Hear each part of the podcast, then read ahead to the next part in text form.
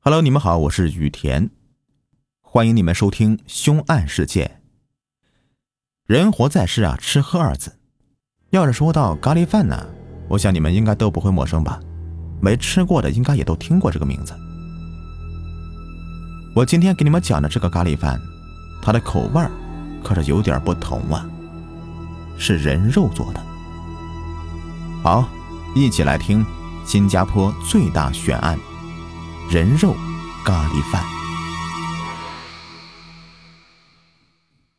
在二十年前，南京发生一起骇人听闻的碎尸案。由于受害者刁爱青在事发时是南京大学大一的一名学生，因此这个案件被称为“南大碎尸案”。时隔二十年之后啊，南大碎尸案再起波澜。一月十九日，南京本土的一个微信公众号里面发文说。南大碎尸案已过二十年，超过法定的追诉时限，自此凶手将逍遥法外。这篇文章在微信朋友圈里面广泛传播，并最终引来公安部的辟谣，说要对此案将追究到底。始发者当天就删了文章，但因此呀掀起的波澜并未止息。一九九六年一月十九日，一场大雪过后。刁爱青的尸体被发现，一名打扫卫生的妇女在南京新街口附近的华侨路捡到一个提包，包中装有五百多片煮熟的肉片。后来，她在清洗肉片的时候，发现有三根手指混在其中，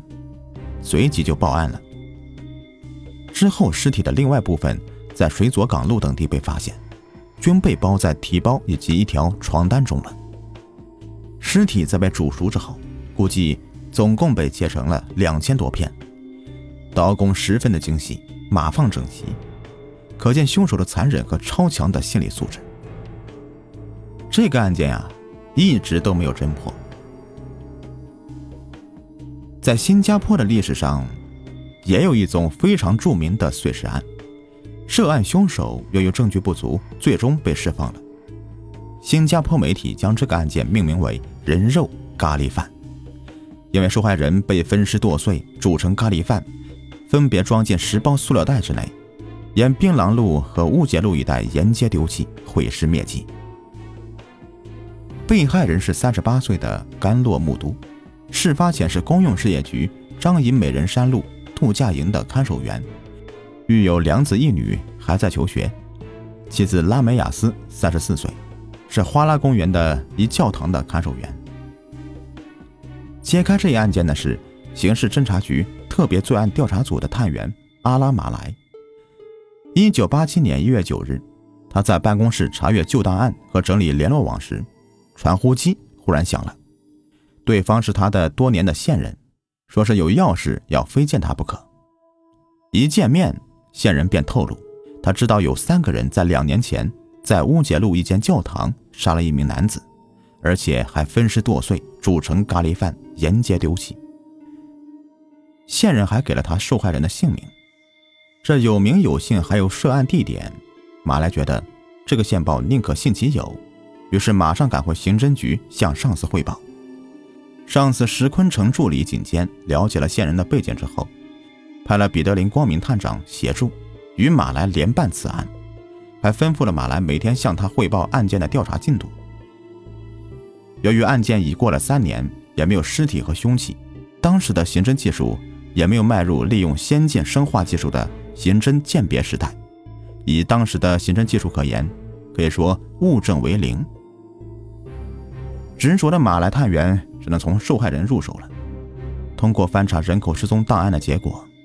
发现报案人正是。甘罗木都的妻子拉梅亚斯，她在一九八四年十二月十八日到警署报案，声称丈夫自十二日说要去云顶度假之后，音讯全无。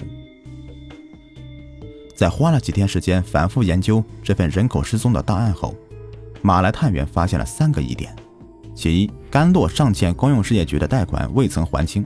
除非向大耳龙借贷，否则不太可能有多余的钱到云顶赌博；其二，甘洛早已向公司申请年假，日期是一九八四年十二月二十一日至二十二日，怎么可能在提早的十二日出国度假而未通知公司呢？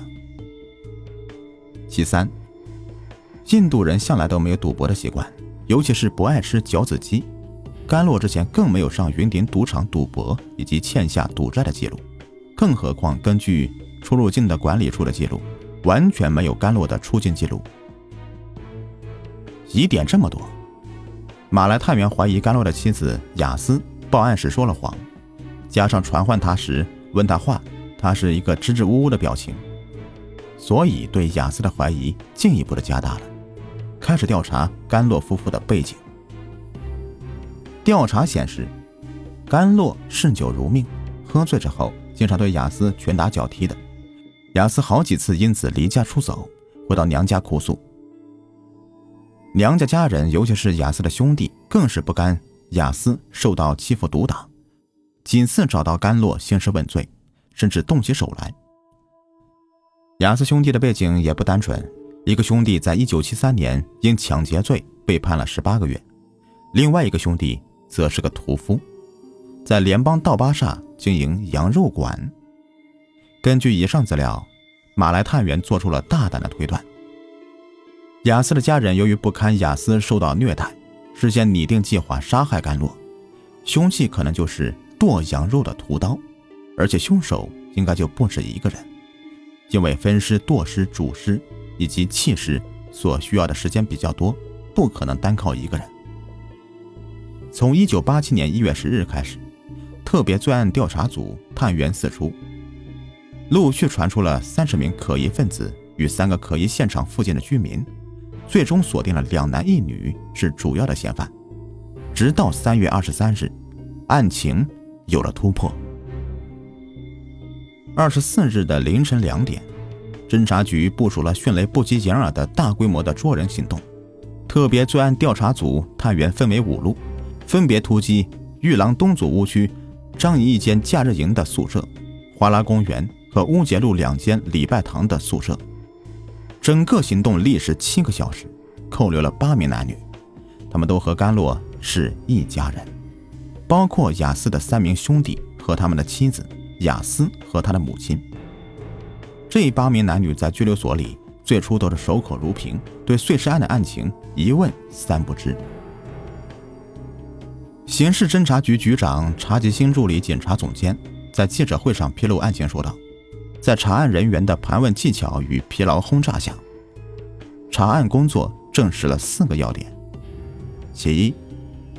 死者的妻子、岳母、三名亲舅和他们的太太。”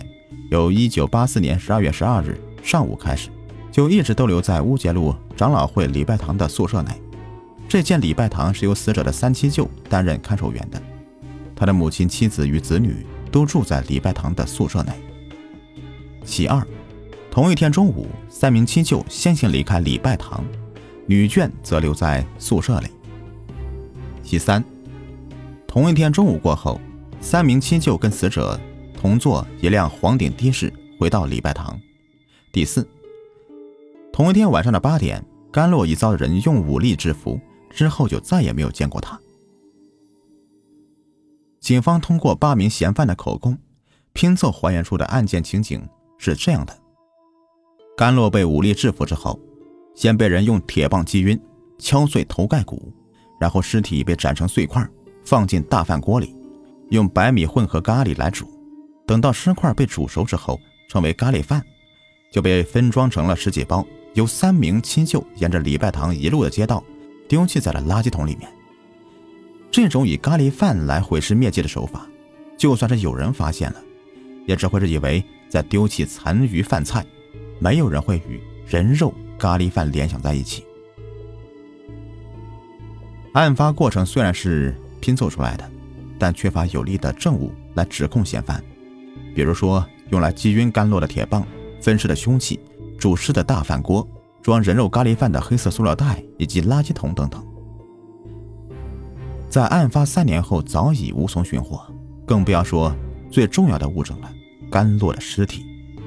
可能是已经随着一包包的咖喱饭被填进了新加坡的垃圾场里面。要找到，无异于大海捞针。新加坡历史上并不是没有无尸判死刑的案例，那是发生在一九六三年的酒吧女郎石菊清被杀案。虽然她的尸体最终还是尸沉大海，控方却援以环境证据，裁定被害人的情夫洪山妮谋杀罪名成立，把他送上绞刑架。但在甘洛的案件上，环境证据非常薄弱，不足以支持案件再度过堂。控方不得已要求法庭宣判，六名男女嫌犯全部获得无事省视，但并不等于完全无罪。只要控方他日找到证据，还是可以把他们重新的控上法庭的。虽然特别罪案调查组探员援引刑事法临时条款第四十三节条文，马上重新逮捕了三名男嫌犯，但在关押了他们三个人四年后的一九九一年六月，不得不因为找不到真凭实据，也找不到新的证据。无条件的释放了三个人。三十多年来，警方始终相信失踪的甘洛肯定是遭遇了不测，但这个谜恐怕永远也得不到答案了。好了，这个案子就说完了。如果你们喜欢的话，别忘了订阅、收藏和关注我。感谢你们的收听。